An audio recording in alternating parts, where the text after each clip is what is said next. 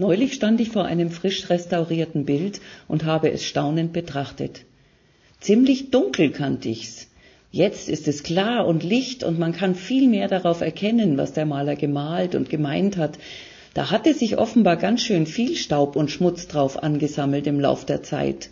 Und jetzt ist es voller Leuchtkraft. Ob das auch mit unserer Seele so ist?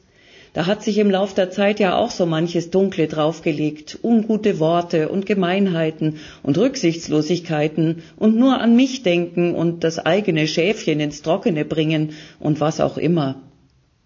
Eine gute Hoffnung, dass Gott uns immer noch kennt, weiß, wer wir sind und was passiert ist und das Gute sieht, das er doch angelegt hat und an uns festhält. Es wieder zum Leuchten bringen will, indem er sagt, Schön, dass du da bist. Ich setze auf dich noch immer. Einen schönen Tag wünsche ich Ihnen, Pfarrerin Gisela Bruckmann.